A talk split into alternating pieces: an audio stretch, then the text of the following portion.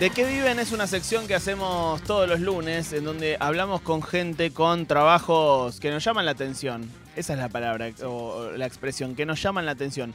Pero este de qué viven es un de qué viven especial porque se conecta con algo que ha pasado en este programa. Y es que en este programa, se, así como se dicen muchas cosas, se ha dicho, no solo se ha dicho, se ha festejado que los escribanos iban a desaparecer. Incluso se ha cantado la canción de Charlie García. Pero los, escribanos, van, a, desaparecer. Ahora está bien, uno se hace mucho el cocorito al aire y luego eso sale y, y uno se entera que hirió a un escribano. No. Lo que amamos, además. Y uno, cuando se entera que hirió a un escribano, lo único que quiere decir es, mirá, loco, firmame todo, Sí. tomá, o sea, firmá todo lo que quieras, Firmame firmame entera. todas Firmame mis entera. cosas, te íntegra. pido mil disculpas. Él hirió a un escribano sensible. A un escribano, sí, eh, sensibilizado. Eh, y da la casualidad de que ese escribano es amigo nuestro. Y hoy, por eso, no solo va a ser su descargo, sino también nos va a explicar de qué vive nuestro amigo escribano Ramiro Sofía Aguirre. Hola amigo, ¿cómo estás? ¿Cómo andan, chiques? Qué, qué bien te escucho, amigo. Oh, mira cómo aplaude la gente, qué hermoso. Sí. Hola, Ramito. Eh, Ramo, quiero preguntarte antes que nada, de 1 a 10, eh, ¿cuánto te ofendió eh, ese corte nuestro festejando que tu empleo, tu fuente de trabajo, lo que le da de comer a vos y a tu familia, iba a desaparecer? Y a mi perro. Y a tu perro. No. ¿Cuánto- Mirá, voy a desdoblarlo. Para empezar, nada, gracias por la comunicación y, y quiero desdoblar cómo me ofendieron, básicamente. Cuando digo ofendieron, quiero, quiero que estoy hablando nada más que por Marcos y por Lía, Ok, porque ha- hay una, hay una ofensa en lo profesional que les voy a dar completamente la segunda sí. eh, y que ahora vamos a hablar un poquitito porque hay mucho de que no se conoce de esta profesión Sí. y, y lo poco que se conoce además eh, es recontra erróneo eh, y, eso, y en eso aún me da culpa, que la culpa es nuestra, pero en lo personal sí me siento ofendido más por Lía que por Marcos. no, tengo una gana de abrazarte, Pero Ramo, me Ramo- mato hoy, Ramo, me mato. viste que yo dije... No, eh, con- Bájatela, porque yo yo, te dije- vi cantar, yo te vi cantar, Lía. yo te dije, Ay, me mato, Ramo. eh, yo te dije... No, no te mates, no te mates. no te Con- mates. con el- Porque dije- Lía, Lía me remató, me dijo, Lía dijo, no pueden quedar escribanos en este mundo. Terrible, terrible, terrible. No Yo se olviden que no- los notarios, barra escribanos, eh, parte de esto, desde los escribas para acá, era registrar las atestaciones de la gente. Uh, no, pero Ramos, no- nos estás haciendo doler mucho realmente. Tremendo, ya no sabemos cómo, bueno. cómo eh, pedirte perdón. No, pero Bueno, me interesa. Con esta nota, con esta nota me, me- me- me basta, me encanta. Me interesa, fuera de joda, eh, ir a, ahí a. como al, al hueso de qué realmente hace un escribano. Eh, nosotros eh, jodíamos con, con- con la alegría que nos podría dar eso, porque uno tiene la visión de que un escribano es un tipo al que uno acude nada más que en situaciones jodidas, porque o estás vendiendo un una casa sí, sí. o se murió alguien Sí. y hay que poner plata, no sé qué. Entonces creo que. en- Uy, caíste, caíste en el escribano, que es un trampo, Claro, una momia. Eh, amigo, ¿cuál es la, la- la función eh, con la cual decís, John, loco, con los escribanos eh, hacemos, hacemos esto que está piola? Mira, pa- para empezar, eh, en este derecho a réplica, me parece que de vuelta les doy la, la segunda con, con esta opinión, porque realmente el que no, el que nunca tuvo que ir a un escribano tiene una visión de como de que es un personaje así medio, medio lumpen, Mm. que, que está también, es ahí medio primo del abogado, pero no se sabe bien qué hace y para qué aparece. Y por lo general se ven situaciones como las de, no sé, gente de nuestra edad, ponele, eh, el rango etario lo más común es lamentablemente las, los contratos de alquiler, ¿no? Sí, tal que cual. aparece este viejo, est- esta momia, viste, ahí como que, le- que dice que yo soy quien digo ser. Sí. eh, y eso sí es un poco vetusto y, y muchas veces el explicano, el explicano, el, el escribano no explica, digamos, para qué está ahí.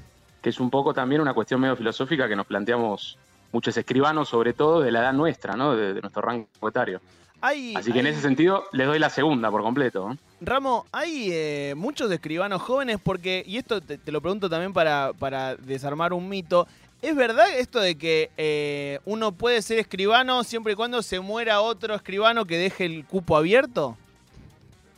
Ni, ni, ni, ni. Ah, La no, respuesta no, es ni. no es no. Va- vamos a empezar por lo básico que vengo escuchando. Yo, bueno, para, para presentarme un poco, digamos, es una profesión que na- nadie se levanta y quiere ser escribano como lo- se imaginarán. Es un Eh, es gusto una profesión- adquirido, digamos. Messi de chiquito quería ser escribano. No es un Es como, llamado. es como el, es como el Fernet, tal cual. Es, es una cosa como, que, bueno, digamos, es, es una profesión súper, súper linda, eh, que tiene un montón de aristas y, y que, bueno, que con la profesión en sí vas viendo qué querés y qué no hacer, sobre todo, para lo cual obviamente tenés que ser abogado, si quieren llevamos eh, sacando esa duda, digamos, hoy en Argentina por lo menos, eh, y en estos tiempos tenés que ser abogado en los últimos veintipico, treinta años. Digo esto porque antes uno se recibía de escribano sin Ah, pasar por, por el título. Eh, yo vengo, mi viejo era escribano y mi abuelo era escribano. eh, no, no, no somos de, de alta alcurnia ni nada por el estilo, pero sí soy la tercera generación. Mi abuelo, por ejemplo, se recibió de escribano. De hecho, yo al viejo lo jodía diciéndole que bajar un poco la espuma porque no era abogado. Claro, Eh, claro.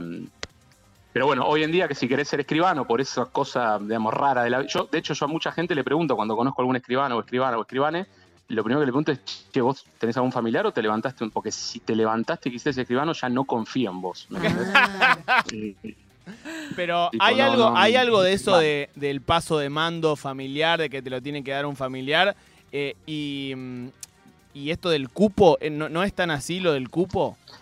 No es tan así. O sea, lo del cupo sí. El cupo arranca, digo, hoy quien quiere ser escribane, digamos, básicamente tiene que primero ser abogado, ujú. UBA, bueno, ya sabemos todo lo que es esa película, sobre todo la educación pública. Son varios años eh, para tener el título de abogado. Una vez que tenés el título, eh, ahí lo que se hace en Capital Federal, que tiene su propio sistema, después obviamente provincia y el resto de, de las provincias también tienen su propia manera de acceder a la función, pero en Capital tenés que rendir un examen, que es un examen doble, de doble instancia, eh, una instancia escrita, y a los seis meses si aprobás una instancia oral, que si la reprobás, re- reprobás todo y tenés que volver a dar el escrito. Es difícil, ¿no? Y mm, es imposible, sí. La última nota que hubo al respecto decía algo así como que un 7% nada más aprobaba el examen. Wow. Eh, de hecho, yo viniendo de, escribana, de escribanos así de, de familia y, y laburando hace 20 años con, con mi viejo y mi abuelo en una parte, eh, yo lo rendí cinco veces el examen y saqué una nota como para, porque después está eso, según la nota que uno, que uno saca, puede ser escribano titular de un registro propio, puedes laburar vos solo, o para ser segundo de un escribano que tiene su registro propio. Yo saqué nota para ser un mero escribano, un segundón ahí de... Che, Ramo, ¿y, y este qué, caso de mi qué es lo que hace sí. tan difícil ese examen? ¿Qué, qué, qué es lo que tiene de jodido? Bueno, ahí, ahí entra la parte de lo que vos decías del cupo, ¿no? Eh, hace ya varios años, eh, de alguna manera, de facto, ¿no? Porque obviamente en los papeles no figura nada de esto, se trató de cerrar el cupo, o sea, de filtrar, y eso se hace en primera instancia con el examen. Después, eventualmente, de vez en cuando, eh, se abren los cupos. Vos dirás, bueno, pero ¿cómo se abren? Bueno, los exámenes son, son menos complicados, te das cuenta. Eh, Hoy, Claro, por, por lo claro. menos puedo hablar por mí, los últimos 6, 7, 8 años, los exámenes están para filtrar y que no entre nadie. Por eso lo del 7% este que te comentaba. Eh, pero es una profesión súper linda, que no, digamos, no, no, no quiero ahuyentar a la gente, eh, porque la verdad que es una profesión súper piola. Es una profesión muy, muy jodida. No, digamos, lo, lo que ustedes viven o, o lo que la gente tiene el primer approach, que es, por ejemplo, la certificación de firma en un contrato de alquiler, Hmm. eh, es algo que, por ejemplo, yo detesto hacer. Eh, a mí las certificaciones de firmas no, no, me- me quitan mucho tiempo, siento como ustedes que es algo que no tiene mucha razón de ser, sinceramente.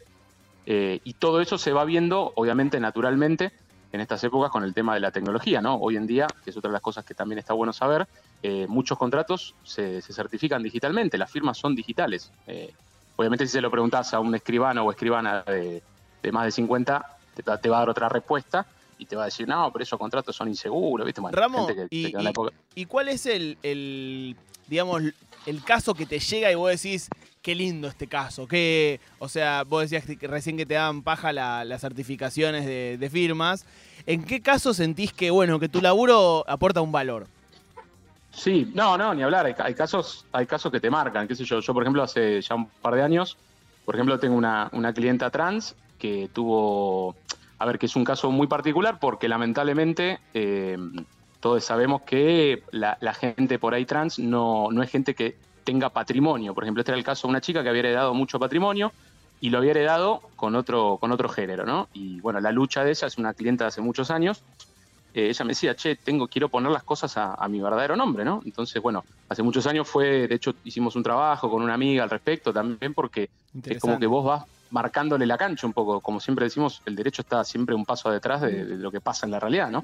Y si uno ve los últimos 10 años, bueno, ¿no? Eh, hay- las cosas se han, han cambiado drásticamente. Y por ejemplo, qué sé yo, tuve un caso de eso hace- el año pasado o el anterior, que era que fue eso, toda la lucha eh, que hacíamos con esta, con esta clienta mía en el registro de la propiedad inmueble, en cambiar las cosas, eh, firmar un, nada, firmar un contrato de locación. Imagínate que no podía firmar con su propio nombre porque el del inmobiliario le decía, no, bueno, sino que firme tu novio Claro. cosas, digo, que vos decís, che, qué, qué bueno esto que estamos haciendo. Y después, de paso ya para después pasarles un chivo, que ahí le dejé las redes a la producción, eh, nosotros los escribanes de Capital hace muchos años, ya creo que es la, el año 13 ya, que Sí. lo estamos haciendo, eh, tenemos una campaña que se llama Cuidá lo tuyo, que, que parte del laburo nuestro, de- sobre todo de los escribanes jóvenes, es también, viste, que la gente se acerque, lo hacemos en clubes sociales, viste, de barrio, qué sé yo.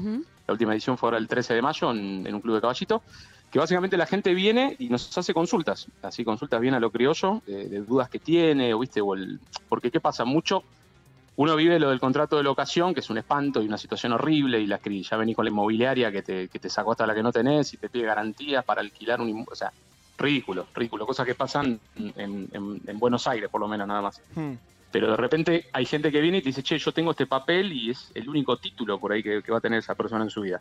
Y bueno, el hecho de darle, viste, un, un encuadre jurídico que pueda tener su título, su escritura, como se le llama comúnmente, eh, viste, hay cosas que están tan zarpadas, tan buenas. Sí, porque además eh, uno a veces eh, siente cuando, cuando se encuentra con, con la, bueno, con las leyes o con, con cómo están redactadas esas cosas, a veces uno siente que está eh, eh, eh, escrito de una forma hasta expulsiva, ¿no? Como leer. hecho Sí, para que no lo entiendas, ¿no? También Sí, inaccesible Totalmente. de guita, algunas cosas que por ahí no estás gastando en cosas que no, hace, no hacía falta. Cuidalotuyo.org se llama de lo que nos Cu- está hablando Ramo.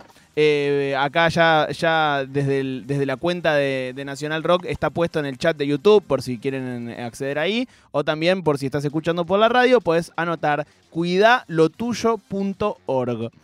Eh, Ahí tienen un poco de qué trata toda la campaña, qué hace, qué corno hace un escribane, básicamente. Me encanta. Ya acabo de ver la foto que me pusieron, les pido disculpas, pero es lo mejor que le puedo dar un lunes.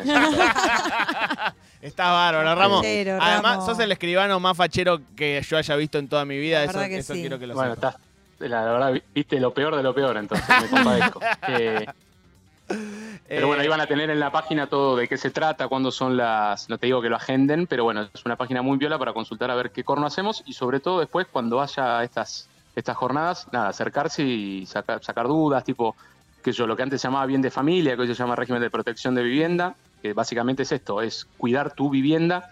Que por ahí, como te decía, en algunos casos, digamos, la gente que viene obviamente no son multipropietarios o Pérez Compano, empresarios.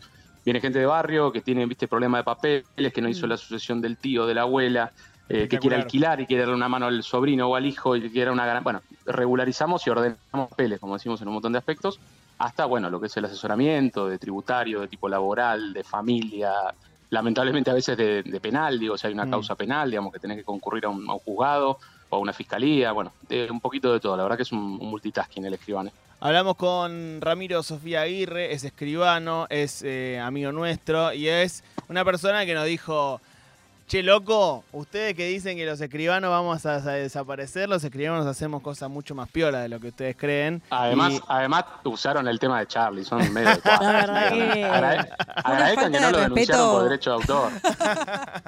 Escúchame, eh, Ramos, si nosotros llegamos a hacer acá un concurso, vos podrías venir eh, como así como el escribano tipo de Susana Jiménez o la, la escribana que iba a Gran Hermano. ¿Vos Bueno, aceptarías la ser Gran hermano justo no, ahí, vi- ahí vi que estaban en el chat diciendo Sí. que qué opinaba de lo del, de lo del escribano de Gran Hermano.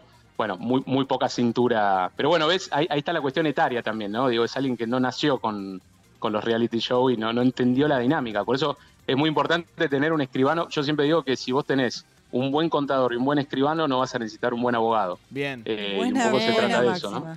Che, eh, no sé Eh. si, si recuerdan eh, o, o si te estabas refiriendo a eso en ese programa de donde estaba Mariano Pelufo y aparece el, el escribano y dice, el ganador es Roberto González. Y Pelufo te- iba a estirar 40 minutos más con el sobre en la mano. Tremendo. Eh, y es Tremendo. tremendo. Ay, Me me, baja la presión. eso, Ah, la es, tremendo. Ahora te lo- en la, en la pausa Estoy te para muestro. Tremendo, decirle, tremendo. porque Ramirito, además le, le arruinó, fue, fue una cuestión de Estado. En el colegio se habló mucho de eso, ¿no? Porque obviamente fue un, Ah, me encanta un esta muy- interna. ¿Cómo? ¿Cómo? y- Una materia que es porque TV. además no, no es sol, claro, no, no fue solamente el, el momento en sí de, de lo de Pelufo, sino que ustedes, me imagino, que están en los medios, la cantidad de pauta que perdieron, por Claro, todo eso que claro. tenían en esos 45 minutos de Telefe de prime time, ¿no? No, Pero iban, es- iban a, a- Era porque era Argentina, tipo talento argentino, una cosa Mm. así. Iban a actuar dos veces más. O sea, a- había una hora más de programa de la final. Sí.